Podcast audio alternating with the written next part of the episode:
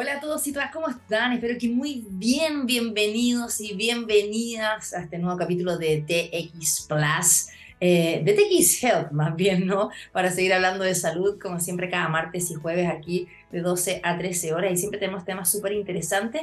Y eh, hoy día vamos a estar hablando de salud mental, porque siguen los coletazos de la pandemia, eh, por supuesto, del encierro, de todas las consultas que se dejaron, ¿no? De lado y Claramente la falta de acceso lo vemos en la lista de espera de un psiquiatra o un psicólogo a personas que tienen diferentes patologías. Así que hoy día vamos a estar hablando de esto, de cómo han ido aumentando también las licencias médicas por salud mental y luego vamos a estar hablando de quiropraxia. Así es, un tema súper interesante de cómo eh, podemos tener también eh, nuestro cuerpo más equilibrado em, y todo lo que implica ¿no?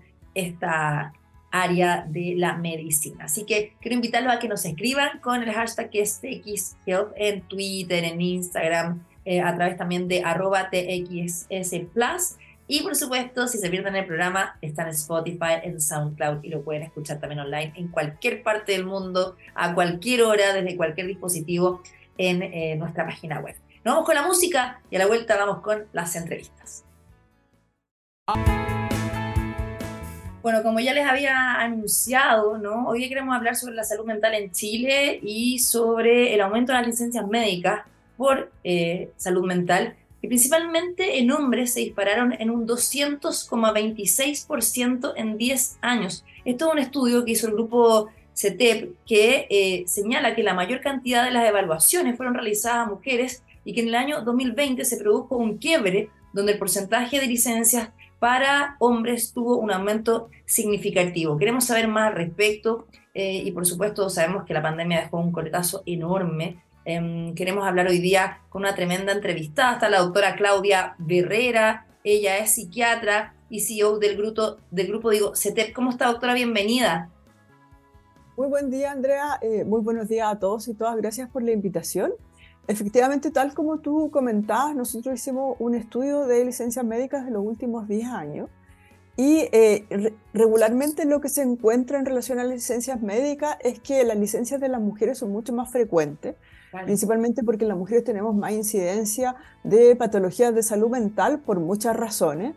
Eh, pero lo curioso es que durante el 2020 y el 2021 en relación al COVID, esta relación se quiebra un poco y empiezan a aumentar las licencias de varones muy por sobre lo que habíamos visto hasta antes eh, y después se normaliza, o sea, hay como ese paréntesis durante dos años y después se normaliza. Pero ambos grupos, ambos grupos, los hombres y las mujeres, han aumentado tremendamente, tal como tú decías, eh, entre los dos han aumentado un 169% durante los últimos dos años.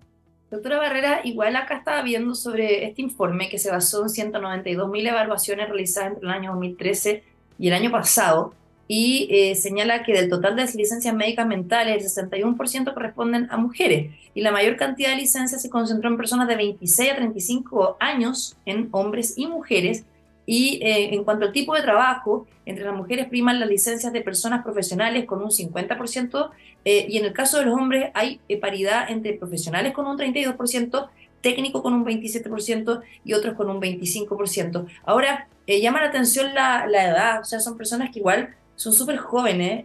yo no sé si tiene que ver con, por ejemplo, la maternidad, que muchas veces comienza ¿no? en, esa, en esa edad, ese rango es como lo más mm, común y claramente el estrés de eh, lo que implica la maternidad, el, trabajo, todos los cambios que hubo también en Chile desde el estallido social, la pandemia, etcétera, ¿no? Vivir en conjunto con la pareja. Y por otra parte también eh, los hombres, pero, pero claro, eh, también tiene que ver quizás con lo mismo, no sé, eso quería preguntarle. Sí, efectivamente, eh, la mayor frecuencia se encuentra en personas entre 26 y 35 años, es decir, cuando eh, aquí en Chile se inicia la vida laboral, tiene que ver con eso, con el cambio desde una vida de estudiante en el que probablemente no nos hacemos cargo de todo el estrés que significa llevar económica una, económicamente una familia a pasar a una vida en que uno es responsable de sostenerse uno y probablemente también a tu familia.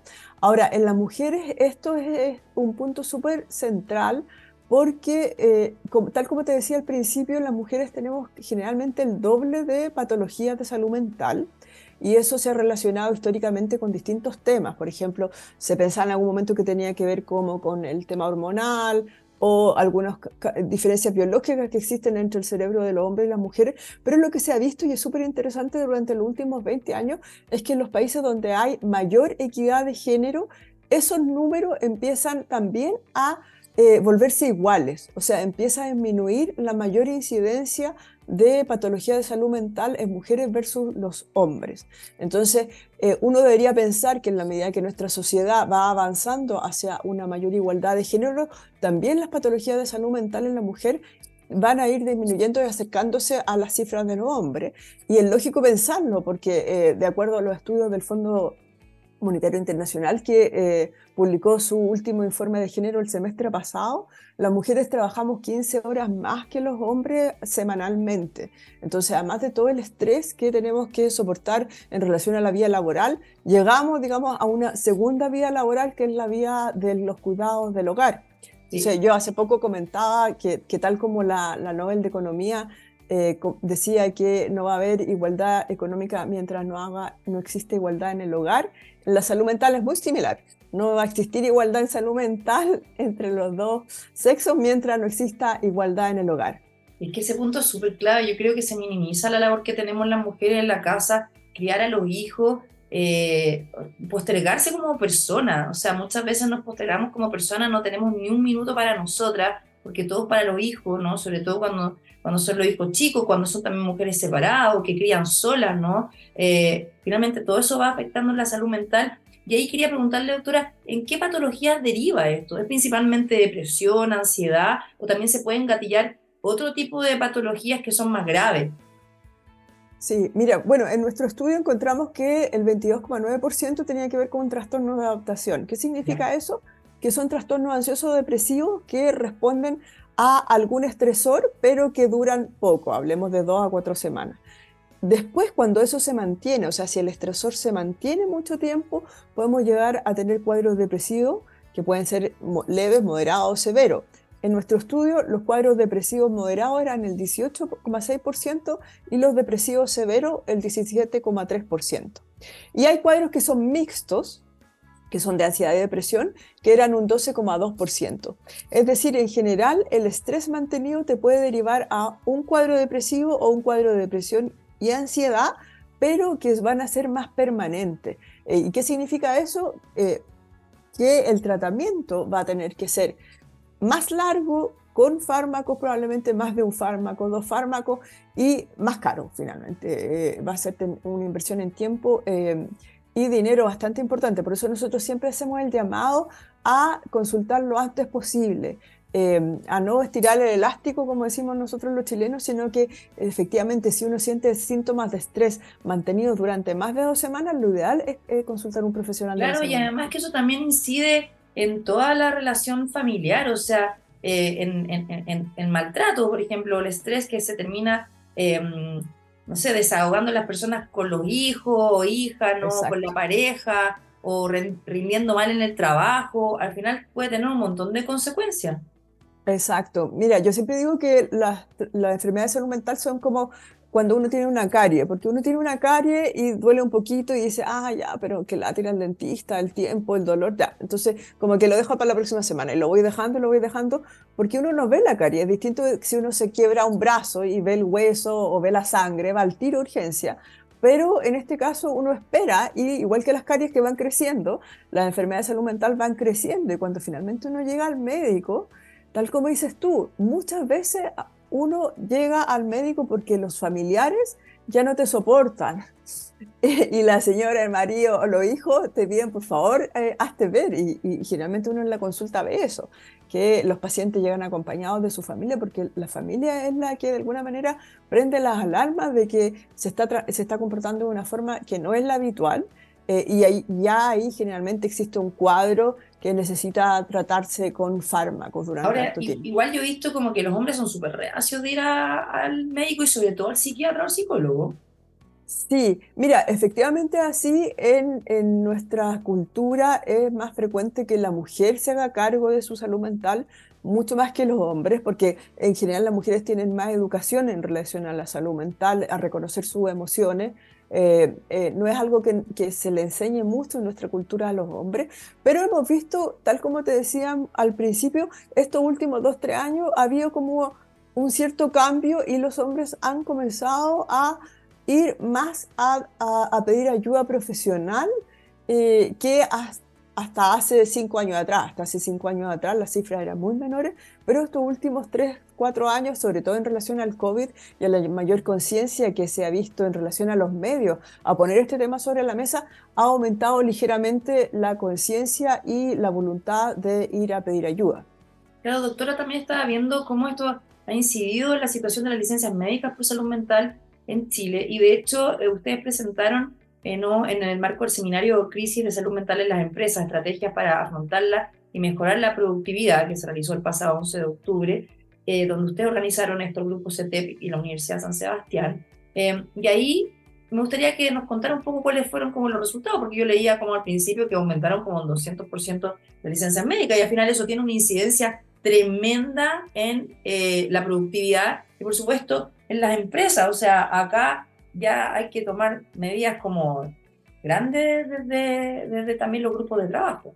Sí, exactamente. El seminario fue justamente enfocado en el tema de salud mental y trabajo. Entonces, inicialmente comenzamos viendo eh, todo lo que tenía que ver con las licencias. Posteriormente tuvimos una presentación donde revisamos el instrumento, el nuevo instrumento de la suceso del SEAL, que eh, todas las empresas van a estar obligadas eh, a tomarlo dentro de toda su población de trabajadores cada dos años que busca, uno de sus mayores objetivos es buscar sintomatología de salud mental y cómo la empresa se hace cargo del cuidado de eh, su fuerza laboral en relación a la salud mental. Y posteriormente vimos de alguna manera cuáles serían las mejores estrategias para intervenir una empresa y cuáles serían las formas de que la empresa pudiera crear un sistema de cuidado de la salud mental. Y finalmente tuvimos una super experiencia, nosotros llevamos años trabajando ya con Sodimac, llevamos tres años con ellos, y ellos mostraron un poco los resultados que han sido muy buenos resultados en relación no solo a la mejora de salud mental, sino que cuando uno mejora la salud mental de sus trabajadores, mejora la creatividad, mejora el trabajo en equipo, mejora el NPS con los clientes. Eh, entonces, efectivamente, es una inversión que vale la pena hacer. Claro, porque además se reduce el ausentismo, si eso es el tema. O sea, por ejemplo, escucho tantos jefes hablando de sus empleados como, ay, que no me entregó esto bien, o que es súper mediocre, no es que yo les pregunto, ¿les he preguntado a ellos si están bien en su casa o si tienen problemas? Porque a lo mejor obviamente está rindiendo eh, eso de forma negativa en su productividad. Y ahí yo le quería preguntar cómo están en general las empresas en Chile, o sea, tienen departamentos eh, donde se integra el apoyo psicológico a los y las trabajadores, Em, o eso falta todavía, son muy pocas. Mira, eh, yo diría que también aquí hay una inflexión en relación al COVID. Antes del COVID eran, eran contar con los dedos de dos manos, eh, pero después del COVID de alguna manera hay varias empresas que todavía no tienen establecido este sistema, pero sí están buscando, lo están tratando de dar paso hacia allá. Eh, y, todavía, todavía la conciencia que existe en relación a la importancia que tiene el trabajo, en relación a la salud mental, eh, no es completa en nuestro país. Nosotros veíamos, por ejemplo, en el seminario un dato tremendamente interesante, porque tal como dices tú, nosotros tenemos, los humanos tenemos familia, tenemos salud, entonces uno puede estar de alguna manera comprometido en su salud mental por problemas de la casa, pero el trabajo es fundamental en relación a la salud mental y veíamos un dato bien interesante y era que cuando se le pregunta a los trabajadores, este era un estudio que se había hecho en 20 países, cuando se le preguntaba a los trabajadores de esos 20 países quiénes eran las personas que más incidían en su salud mental, no era ni el médico ni el psicólogo, eran eh, la pareja y el jefe. La pareja y el jefe igual, igual de responsables de la salud mental de las personas. Entonces, ese es un llamado a la jefatura de darse cuenta la importancia que uno tiene en relación a la salud mental de sus trabajadores. O sea, al final hay jefes que solo te presionan, te exigen y ni siquiera, te ven como un número, ni siquiera te preguntan cómo está. Yo creo que, como usted dice, ahí tiene que haber un cambio de mentalidad de vernos como personas, no vernos como un trabajador nomás. Y ahí las empresas que tomen la iniciativa de brindar apoyo a quienes están mal y ahí obviamente mejora la productividad y se reducen las licencias. Y ahora, ¿qué, ha pasado eso con la licencia? Ha aumentado un montón. Eh, ¿Cómo también la, enfrentan la, las empresas, porque muchas personas como que después vuelven de su licencia y los terminan despidiendo.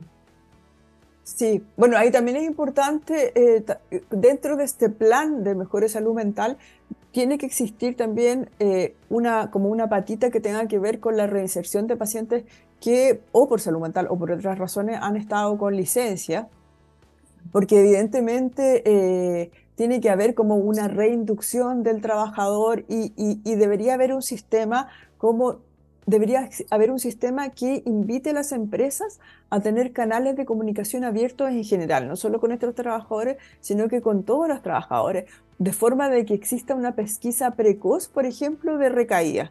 Eh, nosotros trabajamos eh, formando monitores de salud mental, entonces la idea es que estos monitores sean de alguna manera nuestros representantes de la empresa y puedan estar mirando cómo están las personas conversando con las personas, teniendo espacio para tener este diálogo, de forma de poder detectar eh, la sintomatología antes de que sea necesario ya caer en una licencia y antes de que suceda todo esto que tú estás diciendo, porque las personas se vayan con licencia, que de repente esté mucho tiempo con licencia, que después cuando ya vuelva eventualmente exista otra persona en su cargo, porque finalmente esto es un problema tanto para la persona como para la organización. Y eso al final puede ser hasta un mayor estrés, o sea, de enfrentarse a esta situación, no del miedo al que irán, de que lo hayan reemplazado, de estar totalmente desactualizado súper complicado igual. Exacto, por eso tiene que haber un proceso como de reinducción. De alguna manera, eh, lo, que nosotros eh, tratamos de formar en la empresa es un ciclo completo que va desde, de alguna manera, hacer un diagnóstico, después del diagnóstico hacer un plan de salud mental, eh, capacitar estos monitores, hacer psicoeducación, porque las personas, tal como te comentaba, en nuestra cultura, nosotros no, estamos, no nos enseñan en el colegio, a ver, reconozcamos nuestras emociones. Eh, eso, no hay cultura de salud mental en nuestros colegios. Entonces, eso hay que hacerlo con los trabajadores, eh, hay que tener estos canales de comunicación, hay que evaluar el, todo este programa y dentro de eh, esta psicoeducación, necesitamos eh, tener también estos procesos de reinducción a las personas que vuelven con su eh, licencia, sea de salud mental o de otra razón, porque efectivamente el estrés de, volver después de una licencia prolongada es, similar. Ahora, doctora, igual hace poco también salió como todas las consultas que están en lista de espera. Eh, era increíble que la primera era oftalmología, pero la salud mental está dentro de las primeras. ¿Cómo usted ve también que se ha mejorado o no el acceso a la salud mental, porque cuando va una persona a pedir una hora para el consultorio, o sea, tiene que esperar meses para que le dé una hora y muchas veces eso finalmente es una olla presión, o sea, una persona puede estar esperando uno o dos meses para que lo atiendan cuando está con depresión en ese momento. Y obviamente en el sector eh, privado, claro, va a depender del plan del ISAPRE que tenga, pero te cubren hasta cierta cantidad de consultas y sigue siendo súper caro. Sí, sí, efectivamente, eh, en nuestro país el acceso a la salud mental está eh, bastante limitado por lo que tú mencionas, por el tema del valor, eh, por el tema de que no hay hora, por el tema de que además en regiones hay muy poco especialistas en salud mental, pero también después del COVID han aparecido soluciones que buscan mejorar este acceso. Nosotros, por ejemplo, tenemos una herramienta que se llama Maite, en la que uno a través de una plataforma puede conversar con un chat que te va a preguntar cuál es, ha sido tu sintomatología, que, cómo te has sentido las últimas dos, dos semanas. Y este chat está como asociado a un modelo de Machine Learning, que es como un modelo de inteligencia artificial. Y es como tener un psiquiatra en tu teléfono, porque este eh, te hace una evaluación, este profesional, que es como entre comillas, y te deriva directamente sobre la misma plataforma a un psiquiatra si es que tus síntomas lo ameritan, a un psicólogo a hacerte una psicoterapia o a una sesión de consultoría psicológica si es que tienes un trastorno adaptativo. Y la ventaja es que esa consultoría psicológica es barata, son 6 mil pesos. Entonces la idea de esta herramienta era de alguna manera democratizar el acceso y permitir que las personas tuvieran una primera evaluación psicológica eh, a un precio súper asequible, eh, y, fácil y rápido, porque ahí puede ser en cualquier lugar de Chile, eh, no, hay problema de que no estemos en una gran capital porque es online. Claro, ustedes lo hacen con su equipo para atrás de telemedicina. Exacto, exacto. Maite. ¿Y eso en qué página web, eh, doctora, para también aprovechar de promocionar? Maite es m-h-a-i-t-e.com. ahí se puede ingresar a esta herramienta y eh, a través de CETEP, con C de casa, E, T de tarro, E y P de papá, punto CL, eh, se puede ingresar a todo nuestro ecosistema de salud mental, porque tenemos un ecosistema de salud mental donde, tenemos capacitación, atención, atención online, atención presencial. Estamos en varias ciudades de Chile, tenemos una clínica psiquiátrica y además ahí uno puede acceder a test de salud mental. Si uno tiene una duda, estar enfermo o no estar enfermo, ahí tenemos muchos test eh, que se puede hacer un autodiagnóstico y bueno, y a través de la misma plataforma se puede pedir atención en línea.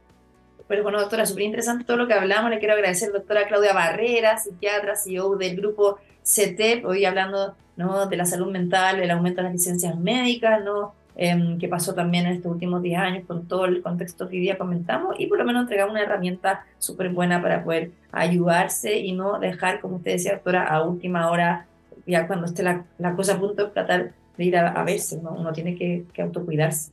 Así que gracias, doctora, por estar con nosotros hoy día en TX Health. Muchas gracias, Andrea, por la invitación. Muy buenos días. Fíjense, chao.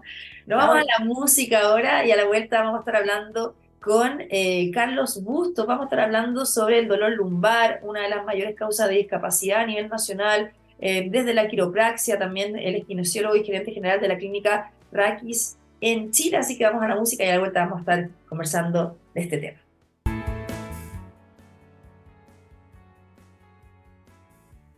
Bueno, estamos de vuelta aquí en TX Health para seguir hablando de temas de salud y hoy día queremos abordar el dolor lumbar, que es una de las mayores causas de discapacidad a nivel nacional. Y esta dolencia claramente es eh, también causa de licencias médicas dentro de las enfermedades osteomusculares y las cuales representan aproximadamente el 20% del total de las licencias en nuestro país y más o menos se da unos 12 días de reposo autorizado. Recién hablábamos de las licencias que habían aumentado cerca de un 200% de salud mental. Queremos hoy día hablar también de este tema, em, pero desde el punto de vista de nuestra columna. Para conversar al respecto, hoy está con nosotros Carlos Bustos, es quiropráctico, kinesiólogo y gerente general de Clínica Raquis Chile. ¿Cómo estás, Carlos? Bienvenido.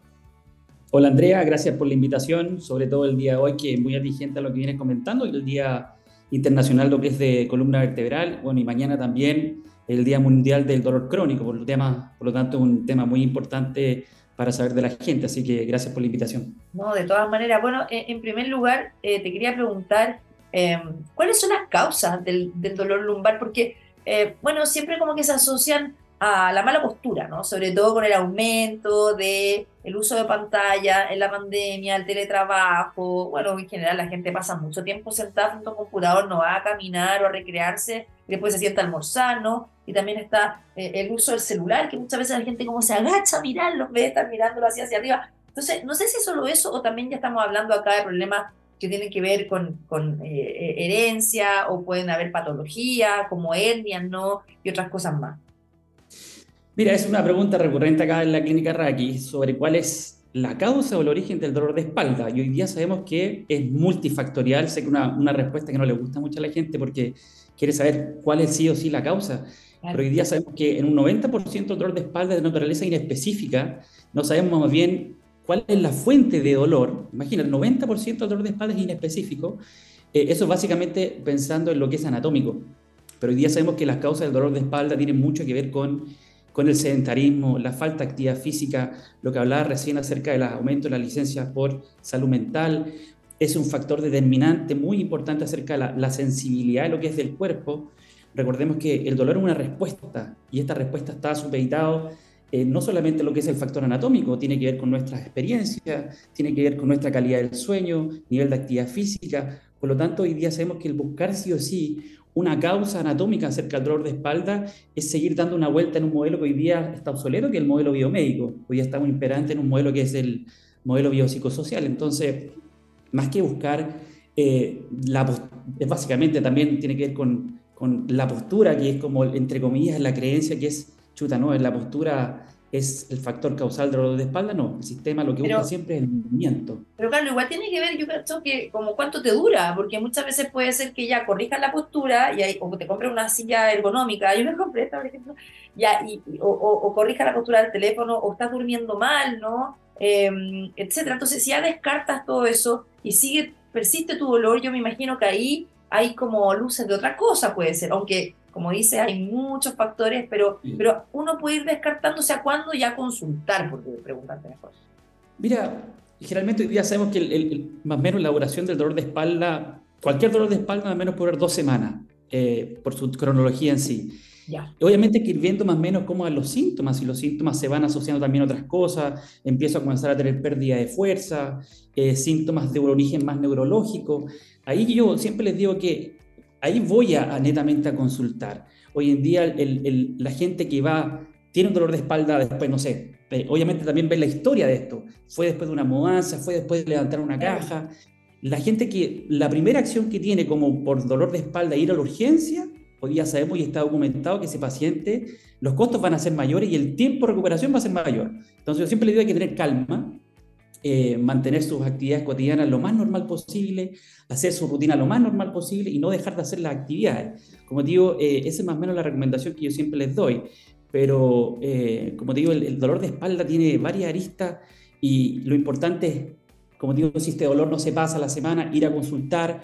y no necesariamente... porque ahí te quería preguntar, o sea, ¿cuándo ya puede ser sospecha de que tiene una, una hernia? O sea, eso ya derivado a cirugía muchas veces, no siempre. Y por otra parte, también está, por ejemplo, la típica asiática, ¿no? Que uno, ay, se queda pero tieso y nunca más se pudo mover y tiene que ver también con, con, con, el nervio, o sea, cómo hay eh, diferenciar y qué formas hay de mejorar la, la situación de reducir el dolor. Sí, mira, eh, tú lo puedes diferenciar, o sea, el dolor el término es dolor radicular o dolor ciático, que están asociados básicamente muchas veces a este dolor asociado a una herniación. Em, la característica común es el dolor irradiado hacia la pierna, que es molestoso, que generalmente se produce o se gatilla más en flexión. Entonces, el consejo ahí también tiene que ser, generalmente, ¿qué es lo que hace uno con dolor? Uno deja de hacer la actividad, se restringe, y aquí, como digo, la premisa es siempre el movimiento, mantenerse activo. Y en este caso, obviamente, si uno ve que el síntoma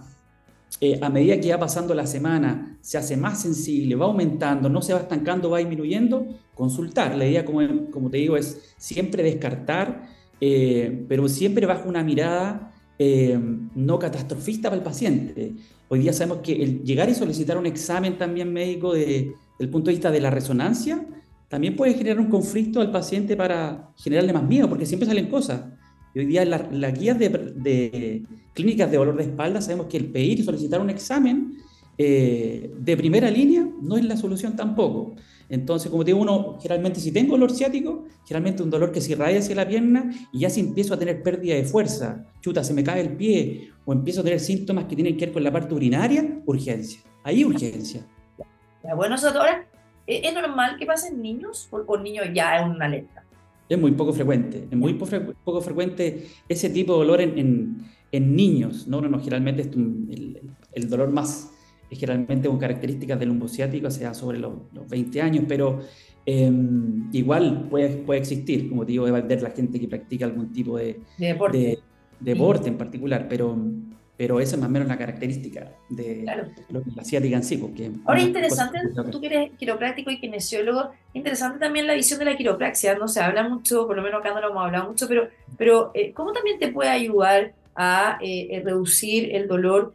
hay varias técnicas, bueno, kinesiología es súper importante, ¿no? Los ejercicios que se hacen, sobre todo, por ejemplo, después de un esguince también, ¿no? Un, un accidente, Em, etcétera. Pero la quiropraxia, ¿cómo te, te, ayuda o se complementa con la kinesiología? Sí, totalmente. Como digo, somos primos hermanos, yo también soy kinesiólogo, uno generalmente trabaja a la par con el kine. Entonces, eh, ¿de qué forma podemos ayudar los quiroprácticos?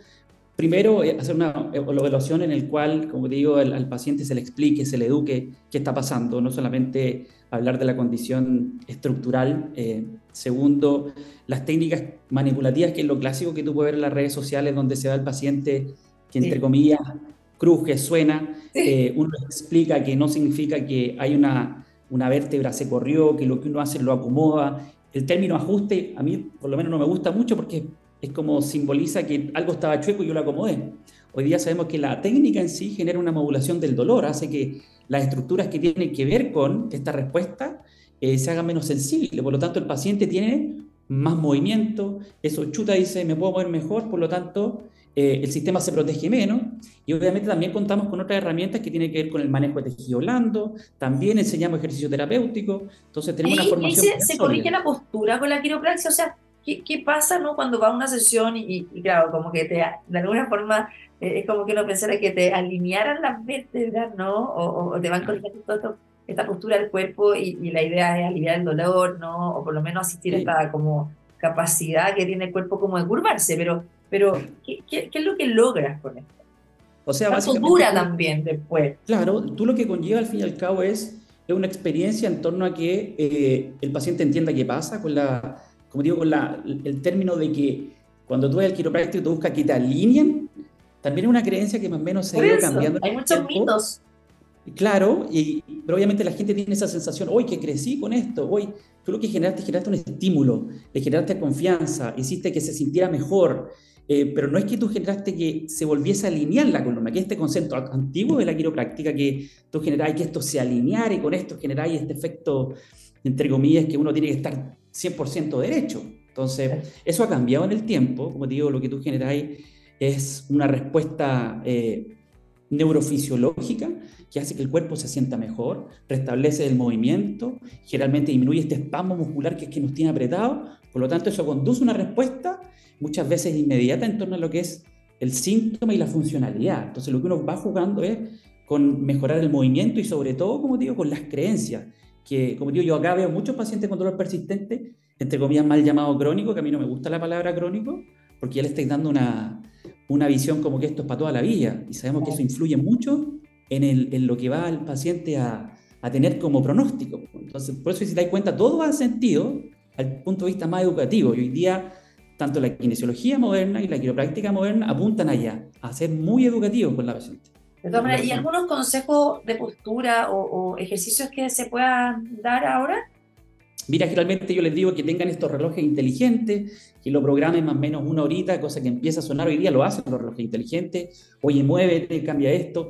Más que, más que, por ejemplo, también me preguntan mucho, oye, ¿sirven estos correctores de postura? Eh, para mantenerme más erguido. Yo siempre les digo, el sistema inteligente, él siempre va a buscar la posición más cómoda y el estar como encorvadito, yo les digo, no es que sea malo, es una posición que es cómoda, pero tú lo que tienes que, tienes que tener como, como recomendación o como hábito es el ejercicio. Eh, hoy día las recomendaciones de ejercicio son, están delineadas, sabemos que por lo menos tenemos que hacer cinco veces a la semana ejercicio y dos veces de ellas de fuerza. Obviamente eso muy poca gente lo hace y tiene que ver con el tiempo, tiene que ver cuándo, y nunca se nos educó desde niño la importancia del ejercicio. Entonces, los mensajes siempre van en torno a esa línea, de más que tener, obviamente el tener un escritorio rico, una silla cómoda, va a mejorar tu confort, te vas a sentir cómoda, de tener un espacio amplio, de tener una oficina que a ti te guste, eso va a generar una sensación de bienestar.